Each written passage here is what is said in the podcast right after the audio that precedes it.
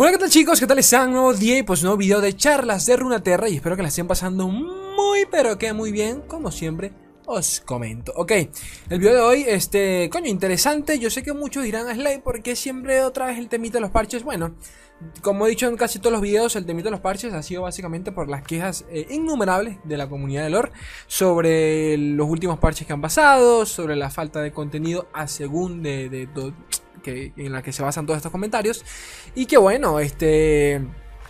La gente pedía más cambios, eh, Targón cada vez suena más y más y más y más. Entonces, eh, la última vez, la, última charla Runaterra que traje sobre los comentarios de, algún dev, o sea, sobre un desarrollador, creo que fue de Papito. Coño, no recuerdo el nombre. De Jagix, no me acuerdo cómo se llamaba, que era uno de los productores de lore. De acuerdo, esta vez volvemos nuevamente a papito Steve Rubin, que para el que no lo sepa, Steve Rubin es el jefe de diseño y cambios en vivos de Lord. Tengo entendido que lo que lo ascendieron, ahora está, en un puesto más importante, pero bueno, este realmente no recuerdo exactamente en cuál.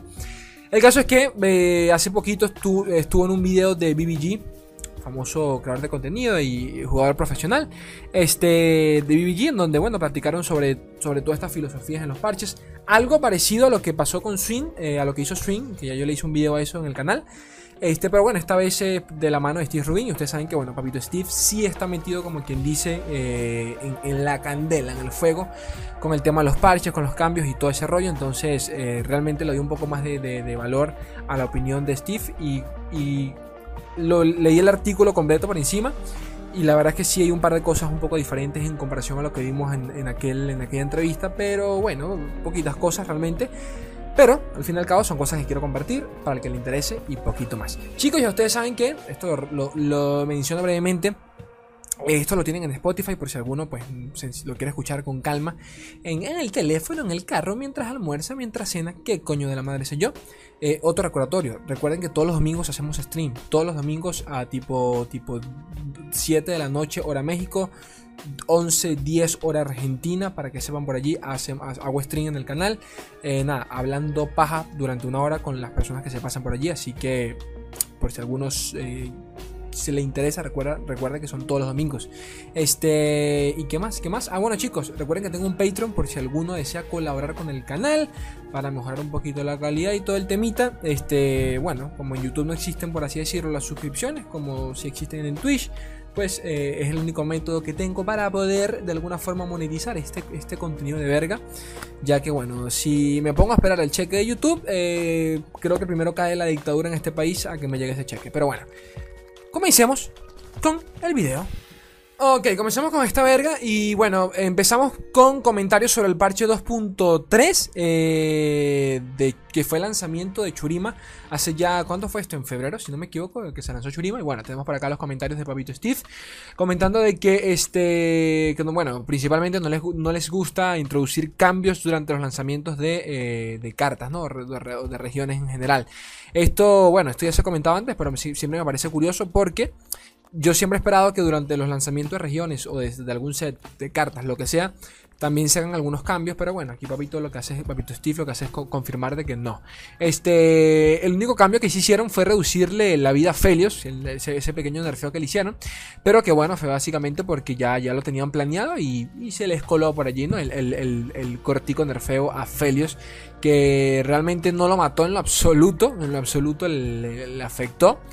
Eh, lo que le afectó fue el, nerfeo que le, que le, siguió a ese. Pero bueno. Este. Pero que sí, también está de acuerdo que Churima tuvo un lanzamiento un poco. un poquito lento, ¿no? O sea, no, no fue tan. no fue tan. tan tan vivo como ellos esperaban, pero que tampoco tan malo como muchos jugadores, eh, muchos jugadores eh, creen, ¿no? Este, algunas cartas de Churima penetraron demasiado en el metajuego, eh, teniendo por ejemplo algunas 3% de play rate o por ejemplo 50% de win rate, lo cual es realmente decente. Este, parte de alguna de las razones de todo esto se debe también a que existían decks demasiado fuertes en el momento que se lanzó Churima, como eran en su momento el TF Fizz y por ejemplo el Fiora Chen. Lo cual eh, comparto totalmente, que fue una de las quejas que yo comenté en muchísimos videos cuando salió Churima, que básicamente pues Churima salió y creo que no se sintió para nada en el meta, por lo menos a nivel competitivo. Eh, hasta el día de hoy, realmente, y esto, bueno, esto ya lo comenté con Jotica en el último video con J, con J Monda, eh, realmente Churima poquitos decks eh, tiene, ¿no? Pero bueno. Eh, también se debe a que... A ver. ah, bueno, que lo compara un poquito con el lanzamiento de Targón que también comenzó de manera lenta, pero que luego terminó volteándose completamente. Eh, bueno, un poquito, poquito, un poquito. Pasa que bueno, Targón obviamente se expandió, al igual que va a pasar con Churima, y ya, ya como región, Targón es una cosa de locos.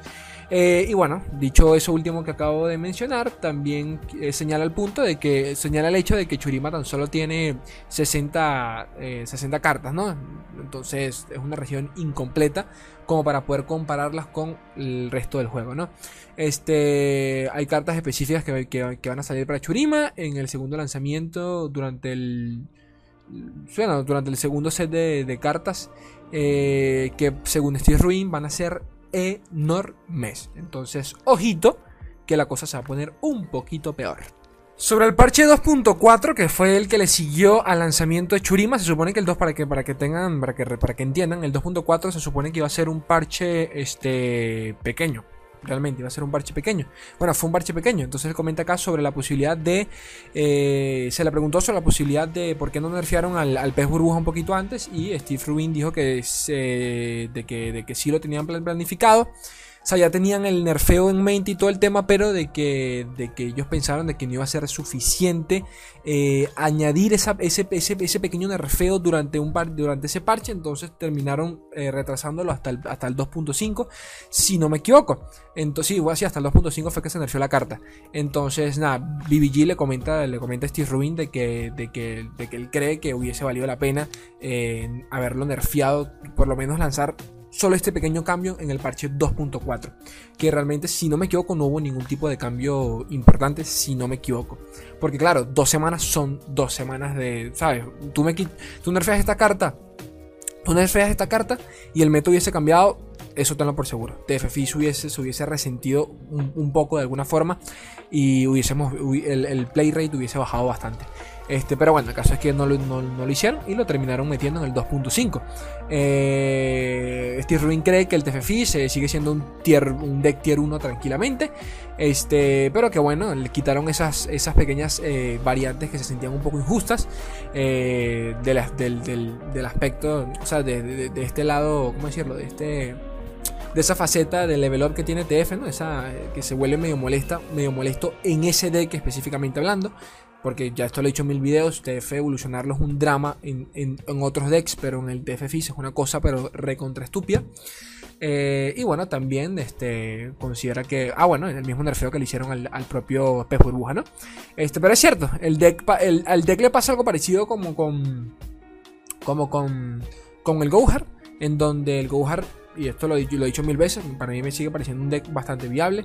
Solo que bueno, el, el Gohar, eh, eh, por ejemplo, cuando lo nerfearon en su momento, perdió mucho play rate, pero el win rate seguía estando casi intacto. Es más, el win rate había aumentado, obviamente porque bajó un poco la tasa de gente jugando y los que lo utilizaban eran los que realmente conocían de alguna forma u otra el deck. Pero bueno, es, lo que, es a lo que voy. El TF eh, por allí una que otra vez lo he visto en torneo, pero a pesar de lo que diga acá Papito Steve, eh, por lo menos desde mi realidad, yo, más, yo lo veo casi, casi nunca, como digo. En el ladder ni te cuento, en el ladder directamente no lo veo. Y esto también se ve un poquito mamita Lisandra, que depende del meta. Si Lisandra está arriba, TF, eh, el TF cae de nuevo. Este, y bueno, también piensa de que el agro mejoró este, va a mejorar bastante durante el parche 2.5, que es el que ya estamos, y realmente es así. Eh, esto se me olvidó mencionar, mencionarlo, pero esta entrevista es de hace tres días. ¿Hay mucha diferencia? Bueno, sí, porque hace tres días, o sea, quizás hoy en día tengamos el método un poquito más resuelto, aunque realmente ni se siente así. A lo que voy es que, por lo menos a nivel de torneos, eh, todos los que voy, yo siempre, o sea, cuando digo esto, chicos, para que ustedes entiendan o, me entiendan un poco, yo por lo, por, lo general con el equipo, con el Team Mantícoras, siempre estamos en torneitos cortos de, qué sé yo, eliminación directa o lo que sea, o hacemos torneos eh, internos nosotros mismos eh, los fines de semana, qué sé yo, torneos de, tres rondas, por ejemplo, pero para probar lineups y todo el tema. Y, la verdad es que siempre veo cosas diferentes. Targón sigue estando por allí, o sea, Targón yo creo que es parte esencial de, de toda lineup, un deck con Targón como tal, mm, siempre meten un dead con Targón. Pero el caso es que realmente el agro le ha ido bastante bien, pero bastante bien. Creo que todas las, composiciones que he visto hasta el día de hoy han sido triple, casi que triple agro. Por lo menos las que, las, que he podido ver. Entonces, eh, bueno, así que sí, al agro le ha ido muy bien. Sobre el lanzamiento de nuevas cartas, eh, Papito Steve comenta de que están buscando cambiar un poquito el lanzamiento de las próximas del, lanzamiento de las próximas cartas. Este quieren que sean más eh, más fuertes no básicamente. Algo parecido a lo que pasó con Aphelios en donde donde realmente Aphelios fue fue rompedor de meta en todo sentido. Eh, también comenta de que a la hora de desarrollar de, desarrollar sets eh, se enfocan más en arquetipos que en otra cosa no como por ejemplo Kindred Nasus y el propio disco solar. Para muchos de ustedes quizás esto sea bastante evidente un poquito obvio pero también tienen que entender de que bueno cada equipo de desarrollo tiene su filosofía. Eh, porque quizás en Magic o, o el propio Gerson eh, esta filosofía pueda variar, en donde una carta pueda funcionar en diferentes arquetipos y están diseñadas para que cada carta se utilice en mil decks diferentes. Quizás, por ejemplo, en Lord no funciona así, y esto lo ha comentado la gente de Lord, pero un montón de veces. Ellos se enfocan en, arquetipos. O sea, eh, una carta no, o sea, una carta no puede porque no, no, tiene por qué compararse con otra carta que, del mismo coste, porque ambas funcionan en, en, regiones diferentes y cada región tiene, tiene sinergia con otra región. Entonces, eso limita el funcionamiento de una carta, donde por ejemplo una carta en Targón parece súper rota en comparación a una carta con Noxus, por ejemplo, pero en Noxus tiene, tiene, otro sentido, ¿de acuerdo? Tiene otro sentido de ser. Entonces, bueno, por más obvio que parezca, realmente, realmente no lo es, porque cuando vas cambiando entre juegos de cartas te das cuenta de que, o sea, te das cuenta de que esa filosofía realmente eh, marca la forma en que, en que te armas un deck completo, ¿no? Sobre tema de balanceos, vamos a ver qué onda por acá. El lanzamiento de parches se mantiene exactamente igual, que es el ahora después un parche grande una vez al mes. Cada dos semanas tenemos un parche pequeño y dos semanas después tenemos uno, grande. Entonces vendría a ser un parche grande cada mes. Este, quieren evitar, quieren, eh, bueno, me corrijo, quieren cambiar, están pensando en cambiar la manera en que van lanzando estos parches. Esto ya, ya esto lo comenté, lo, comentó el propio Rio Tombridge, director del juego. Eh, así que sí, creo que, creo que muy probablemente durante la próxima semana vayamos a tener nuevas noticias al respecto eh, sobre, sobre los cambios en general de, cómo van a lanzar los parches, a ver qué onda. A ver qué onda, a ver qué onda. No, sé realmente qué, cómo, lo, cómo, lo, van a hacer, pero me, interesa bastante por lo que voy a leer a continuación. Pero bueno, este, quiero invitar como el lugar eh, parches innecesarios cada dos semanas. Cada dos semanas, eh, ya que, bueno, dos semanas para los parches pequeños por lo general sencillamente se utilizan para corregir bugs, pero como ya les he dicho, a veces pues lanzan mini parches de emergencia para nerfear o bufear una carta porque la cosa se está, saliendo de control. ¿Qué es lo que comenta por acá? Dos semanas para un desarrollador eh, por lo general es demasiado tiempo, pero para los jugadores que están todo el santo día jugando, están rankeando en el ADER, que coño de la madre sé yo, que están o que viven en torneos, para ellos pues eh, dos semanas realmente es demasiado, lo cual es muy cierto. cuando llega un punto en el que estás, ya que utilizas por ejemplo ejemplo eh, a un caster en donde él castea, eh, Boulevard castea toda la semana, todos los, todos los días el mismo torneo, porque hay una, infinidad de torneos en lore, eh, según, según la región, me cago en las motos, según la región en la que estés, y bueno, comenta de que coño, puede ser demasiado estresante tener que jugar todo, tener que ver todos los días el mismo deck y tener que comentar al respecto, o sea, ya es como, ellos entienden de que la comunidad se canse, pero bueno, aún así, me parece recontra curioso porque la idea es mejorar sin comparar. Pero si comparamos con otro juego de cartas, realmente carajos. Hay otro juego de cartas que pasan meses con el mismo meta, pero predefinido. Y aquí, bueno, realmente aquí pasan dos semanas. Y creo que si, si hemos a durante dos semanas, ya pedimos Nerf. que no sé si me entienden un poco aquí, pero bueno. Este, nada, básicamente que, que, entienden un poco la, percepción de, los jugadores. Este, objetivos sobre el, diseño en vivo, sobre el balance de, cambios en vivo. Este, Live Design, el diseño en vivo es bastante diferente al set design, que vendría a ser diseño de sets, ¿no? De sets. Comenta de que el diseño en vivo lo único que quiere, o el único objetivo por así decirlo, es mantener el juego justo. Hay un punto medio, un punto lindo, ¿no? En donde una carta, donde, la, donde una carta se siente eh, bastante bien, se siente bastante bien de jugar, pero al mismo tiempo no tan bien, ¿de acuerdo? Este, eh, parte de estos, de estos objetivos, este, bueno, es, básicamente eso es lo que están buscando, ¿no? Que, las cartas se sientan relativamente bien y poquito más. eh, bufos, eh, bufos es parte de sus objetivos más que los propios nerfs, ¿de acuerdo? Este. Eh, en, si, en un parche lanzan 20 bufos, por ejemplo, y no hay ningún impacto real en el meta, eh, pues para ellos eso sería un, enorme, una enorme falla, ¿no? Este, no quieren introducir bufos eh, que generen eh, cambios importantes en el meta de, manera innecesaria, como fue, por ejemplo, el basilisco, el, ¿cómo se llama? El monta, monta basilisco, creo que se llama en español. que sinceramente no recuerdo que le bufieron a este man. Yo recuerdo que lo, se utilizó bastante, pero ahora que lo estoy pensando, ¿cuál fue el bufeo que recibió este man? Porque cuando lo bufieron a él, fue cuando se empezó a utilizar el, el, Darwin. No sé, no sé, si se acuerdan esa versión de, de, de Ellis con Darius y llevabas un Harrowing encima. Eh, fue básicamente porque lo bufieron a él. Ahora, no recuerdo exactamente qué le bufieron a él. ¿Qué era esta carta? ¿Un 4-4? No me acuerdo exactamente. ¿Un 5-3? No recuerdo qué le cambiaron. O, el, o fue el bufo. Ya miran ustedes, ya miran ustedes qué tal. Realmente no, no recuerdo exactamente, pero bueno. Este, internamente hacen, hacen demasiadas pruebas y todo el tema. Eh, pero que bueno, no pueden hacer mucho en comparación a lo que sí puede hacer la comunidad, ¿no? Este, obviamente por, temas de que, puedes hacer tú en dos semanas. ¿Saben a, lo, ¿Saben a lo que me refiero? Pero bueno. Este, no, solo, no solo por el tema de tiempo, sino que por más de que tengas todo el tiempo del mundo, no deja de ser un equipo de cuántas personas. ¿Saben a lo que me refiero? al final es un equipo pequeño el que está haciendo los cambios. Luego se lo pasan a todo el equipo de desarrollo para que empiecen a probar, a testean, hacen torneos internos. ¿Cuántas personas realmente puedan estar probando un, nuevo set de cartas? ¿Saben a lo que me refiero? No es casi nada. En comparación a lo que sí puede ser, este, por ejemplo, nosotros. La recalcada concha hermana que lo están probando miles y miles de jugadores al mismo tiempo. Pero bueno.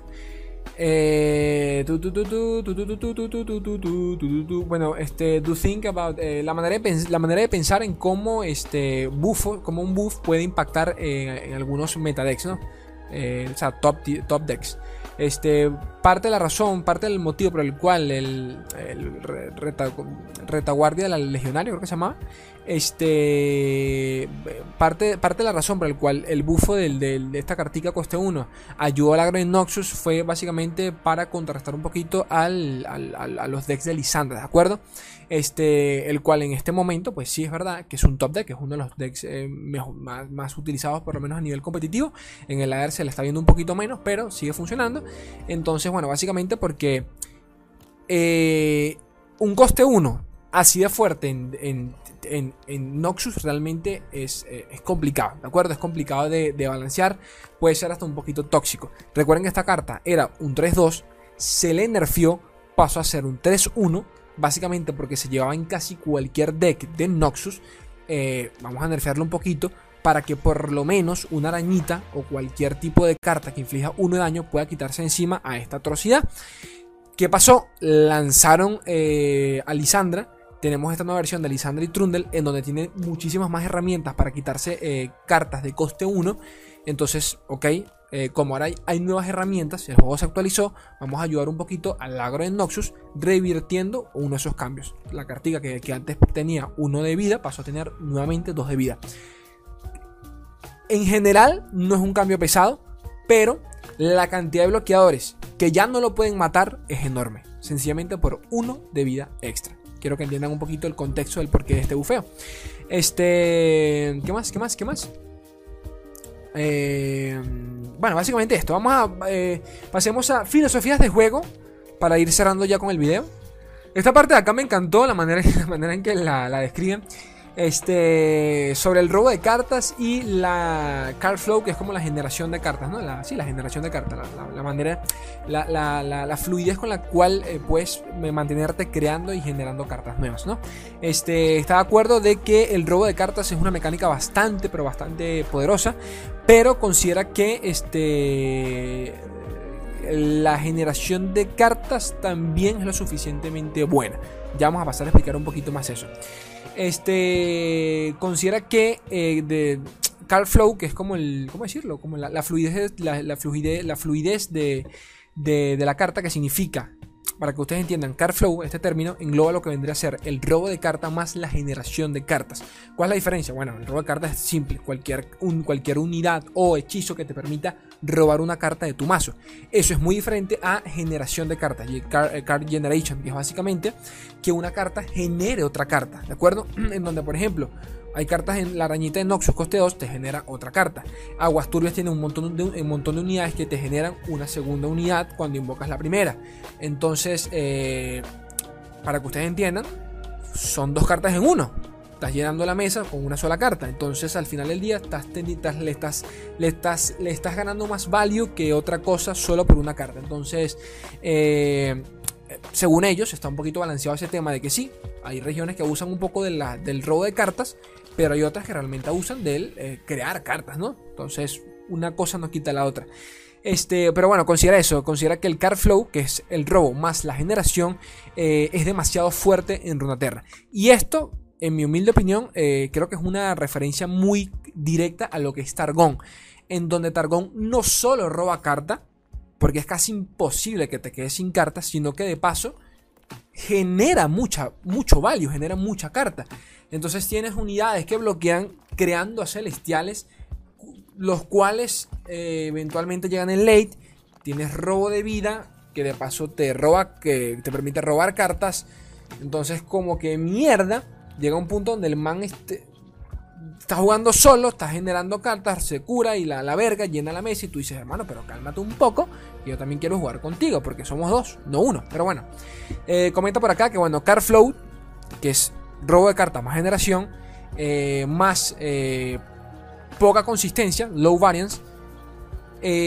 No, no, baja, baja variante, ¿no? Baja variante. Pasa que son términos en inglés que realmente me cuesta un poco traducirlos, pero en inglés se entienden un poco más. Este es mucho mejor que patrones de juegos consistentes.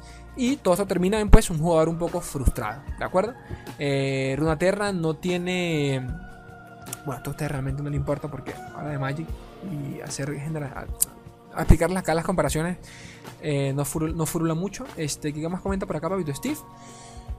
Eh, ah, bueno, los decks agros eh, hacen un excelente trabajo para no quedarse, pues, para no quedarse a medias, ¿no? Este, como en otros juegos de cartas, en donde, en donde eso, es un poquito cierto. los decks agros, por lo general, cuando llenas la mesa, ya después te quedas, ok, te quedas allí sin, sin, sin mucho que hacer. Eh, a día de hoy, por lo menos, el agro, de, el agro en general tiene muchas, eh, ¿cómo decirlo? Tiene muchas, muchos hechizos como para mantenerte robando y generando cartas, como por ejemplo Isla de las Sombras tiene el, Sombras Acechantes, eh, ahora Churima tiene una carta, tienes un hechizo que te permite drenar y robar una carta si has matado a un enemigo esta ronda.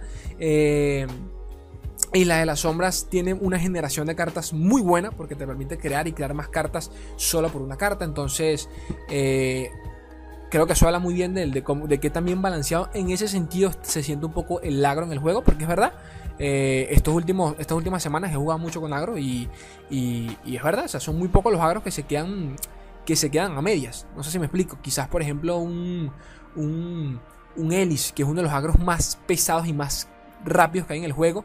Pero el propio Discaragro, por ejemplo, en buenas manos, eh, realmente tiene, tiene una buena consistencia y se, logra mantener con el tiempo, ¿no? con, el tiempo me refiero a la partida. O sea, sientes que nunca te quedas a medias. Aunque todos sabemos que es cierto, todos esos, todos esos decks tienen un tope. Y si pasan ese tope, por lo general empiezan a decaer, a decaer porque el otro enemigo, porque tú el deck del oponente, pues tiene, tiene otras win conditions que quizás dependan más del late que el tuyo, ¿no? que, el, todo lo, que es todo lo contrario. Este, bueno, aquí hablan sobre el riesgo de algunos campeones. Eh, hace referencia, a ver, a ver, a ver, que hay por aquí de bueno. Este. Bueno, esto me, esto me gustó, esto que mencionan acá. Este. Campeones, campeones con level ups, con, con evoluciones que simplemente suceden ¿de acuerdo? Que no dependen de algo en específico, como por ejemplo Fiora y Twisted Fate eh, se, sienten, eh, se sienten muy bien con el tiempo, o mejor dicho, se, no, corrijo, se vuelven mejores con el paso del tiempo a medida que se van agregando nuevas cartas. ¿En qué sentido? Tienen que, tienen que, tienen que pensar que, por ejemplo, cada vez que sale una nueva región o salen nuevas cartas que de alguna forma u otra eh, funcionan de, de, de, support, de apoyo a, otra, a, otras, a otras regiones o unidades, todo, eso de alguna, todo eso de manera indirecta bufea a Fiora. ¿De acuerdo? Por ejemplo, salió Churima. todas estas cartas churimas, algunas eh, nos permiten desafiar, bufear, proteger, tenemos el nuevo denegar de churima y todo eso al final del día termina pues beneficiando a la propia Fiora. Entonces, sin querer, un campeón que sin querer no tenía que verse beneficiado de una región que no tiene nada que ver con la suya o que no tiene nada que ver con el patrón de juego de Demacia, terminó siendo bufeada. ¿De acuerdo? Un campeón que no tiene nada que ver con eso. Y por eso, eh, un poco... Y por esto es que se ve un poco eh, el nerfeo de, Fiorita, ¿de acuerdo? En donde Fiorita ha estado muy bien durante mucho tiempo. Cada vez que sale una región, cada vez que salen nuevas cartas, Fiora tiene un, power spike muy alto o, aumenta, como quien dice. Y pues este, vamos a retocar a Fiorita para que la cosa pues no se salga de control. Porque si Fiora es buena a día de hoy, ni, no quiero ni imaginarme cómo, cómo va a ser Fiora eh, cuando tengamos la próxima región, ¿de acuerdo? Pero para que entiendan eso, TF es otro ejemplo de esto. Ok, lo nerfeamos, está bien. Pero tienen que entender de que por cada carta que salga en el juego que, le, que nos permita robar más cartas, valga la redundancia, es un bufeo indirecto a TF. ¿De acuerdo? Quédense con eso en mente.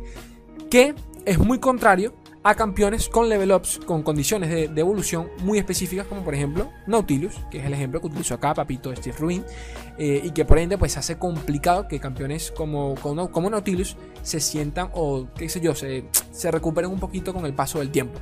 Eh, ya que la única forma de que se recuperen es que directamente le coloquemos nuevas cartas al campeón, ¿no? nuevas, nuevas cartas al kit que lo acompaña.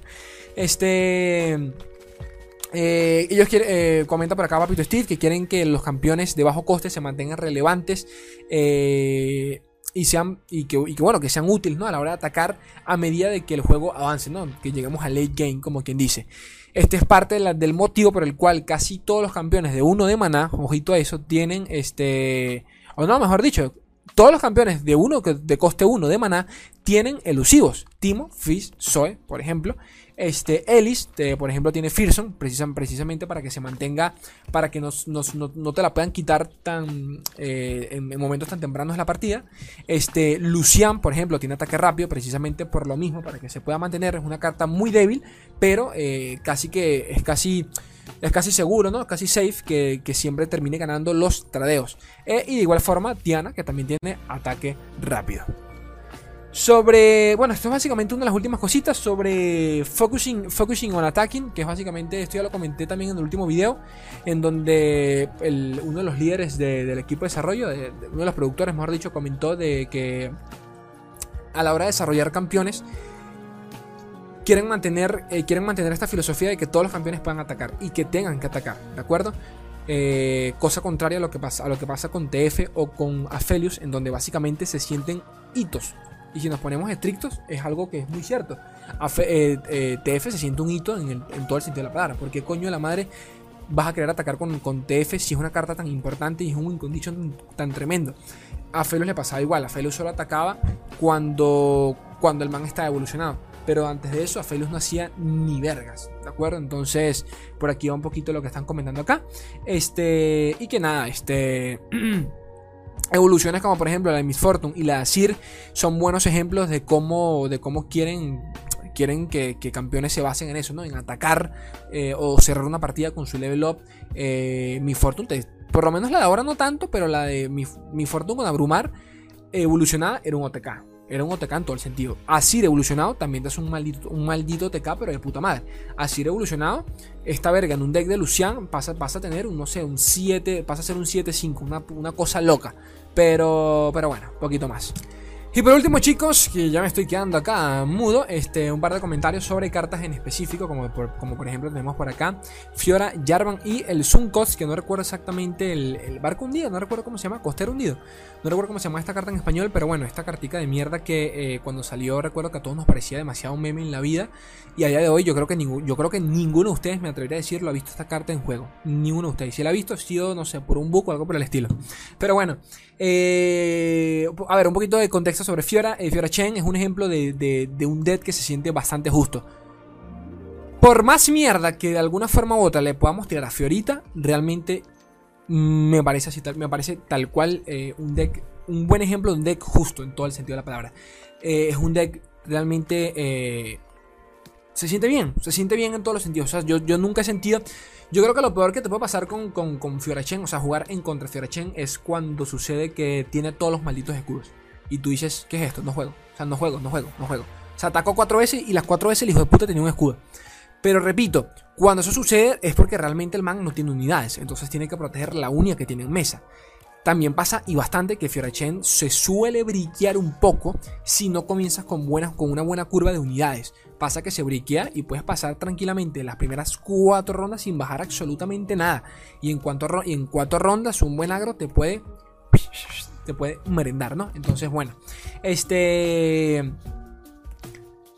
Eh, bueno, utiliza Fiora para dar un poquito de contexto sobre cómo, sobre cuándo nerfear un arquetipo y hacen mención de que, por ejemplo, eh, Fiora es cierto que el Fiora Chain crea eh, situaciones un poco frustrantes, que es algo que ya he mencionado antes en otros videos de por qué nerfean ciertas cartas o ciertas mecánicas.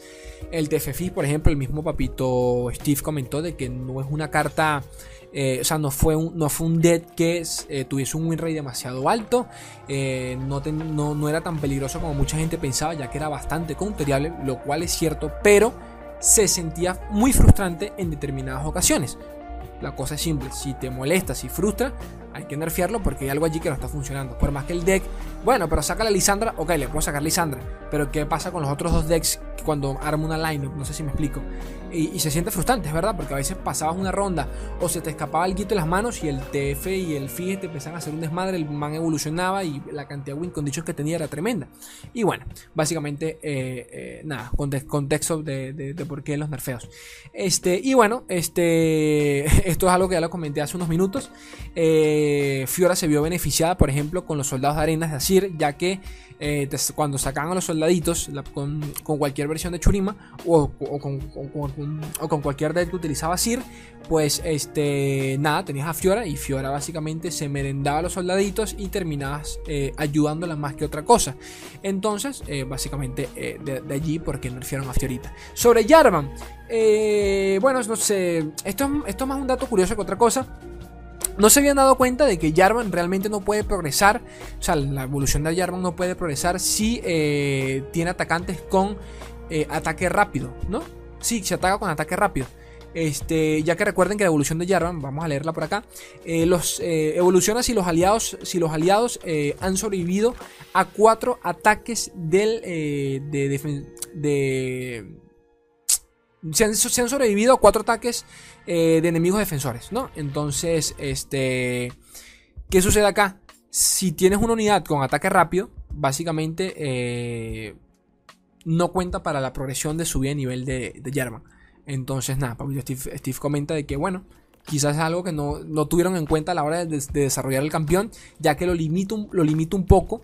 Eh, lo limita un poco a la hora de, ¿cómo decirlo?, de mezclarlo con otras regiones o con otro, sí, con otro tipo de agro, ¿no? Entonces, es verdad, no lo había pensado. Pero bueno, sí, si tienes una unidad con ataque rápido, no cuenta para la evolución de Jarvan porque eh, aquí especifica de que la unidad tiene que sobrevivir, es decir, que tiene, tiene que también recibir un golpe, ¿no? Eh, de, de ese bloqueador. Pero si tienes ataque rápido, pues nunca recibes el golpe, porque él lo mata primero. Pero que bueno, tienen, eh, lo, tienen, lo tienen en consideración, a ver si lo, si lo cambian en un futuro para que directamente sea eh, un golpe. Y no más bien, o sea, que no, sea que no sea necesario sobrevivir a la unidad, sino más bien directamente que eh, se golpee con otra unidad y poquito más. Lo cual, si es así, realmente es otro bufeo a Jarvan. Ojito a eso. Y por último, sobre el Zoom Coast, nada, papito Steve Rubin comenta que en algún punto, este del desarrollo, la carta costaba 6 de maná, pero de que ellos no querían, de, no querían que el Coast fuese una carta obligatoria en los decks de Billwater, ¿no? de aguas turbias, porque se supone que Billwater no está diseñada para tener eh, removals muy fuertes, ¿no? Entonces, eh, esto nos habla mucho, repito nuevamente, sobre la filosofía del juego, en donde eh, no todas las regiones tienen por qué compartirnos, eh, tener este, características similares. Removals, vete a Islas, de las Sombras. Apoyo, anda Targón. ¿Quieres agro? Anda Noxus. Y ese es básicamente el motivo por el cual esta cartica existe, pero también al mismo tiempo es el motivo por el cual eh, nos preguntamos por qué coño de la madre esta carta está donde está. Porque realmente si lo que quieres es removals, tienes regiones que lo hacen, lo hacen mucho mejor, pero bueno, eh, la opción está. Aún así, sí me parece muy cierto que tienen que retocarlo, pero, pasa que coño, si esta carta la dejan coste 6, dense cuenta de que es un hechizo lento, pero lo que hace, coloca una unidad o hito nuevamente en el deck. O sea, ya ni siquiera, o sea, porque ustedes dirán, bueno, no es que está matando la unidad, la está metiendo en el deck, pero no sabes en qué parte del deck. O sea, que aquí tranquilamente el man me baja, vamos a suponer que esto es un coste 6 de aguas turbias, esto no es de Islas de la Sombra, esto es, de aguas turbias. El man me baja un campeón o lo que sea y yo le lanzo esta mierda, esto es básicamente como una venganza. Quiero que entiendan eso en, mayor o menor medida, es básicamente lo mismo. Por, por coste 6 que se puede lanzar en turno 3 y te estoy devolviendo una carta que dependiendo de, de, X punto de la partida puede ser demasiado importante, ¿de acuerdo? Porque, por ejemplo, te agarro un ledro si te lo vuelvo a meter en el deck. O sea, no es como, por ejemplo, Voluntad de Jonia, de valga la redundancia, de Jonia, en donde te la coloco de nuevamente en la mano, te lo estoy retirando. No, aquí te lo estoy mandando al deck y capaz más nunca vuelvas a ver esa carta. Entonces, eh, pues allí un poquito, poquito de contexto de por qué esa carta está como está. Y realmente poquito más gente, lo que sigue eh, no me parece tan, tan importante, tan importante, porque bueno, son cosas que ustedes saben. Pero bueno, este, opiniones, opiniones de Papito Steve Rubin, cositas que quizás alguno no sabía, pero bueno, realmente no es nada nuevo, nada que no, haya, que no, hayamos visto antes. Pero ya me callo un mundo porque esto por acá ya terminó. Chicos, ustedes saben que me pueden ayudar con un buen like caso. Suscríbanse si no están suscritos. Eh, me pueden apoyar en Patreon si realmente les gusta el contenido. Yo estaría totalmente agradecido. Y poquito más. Yo los quiero un mundo, gente bella y la mitad de otro. Un beso. Goodbye.